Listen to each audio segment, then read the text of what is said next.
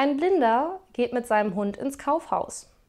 In der Sportabteilung packt er seinen Vierbeiner am Schwanz und wirbelt ihm über den Kopf. Die erschreckte Verkäuferin schreit: Lassen Sie sofort den Hund in Ruhe! Darauf der Blinde: Man wird sich wohl doch mal umsehen dürfen.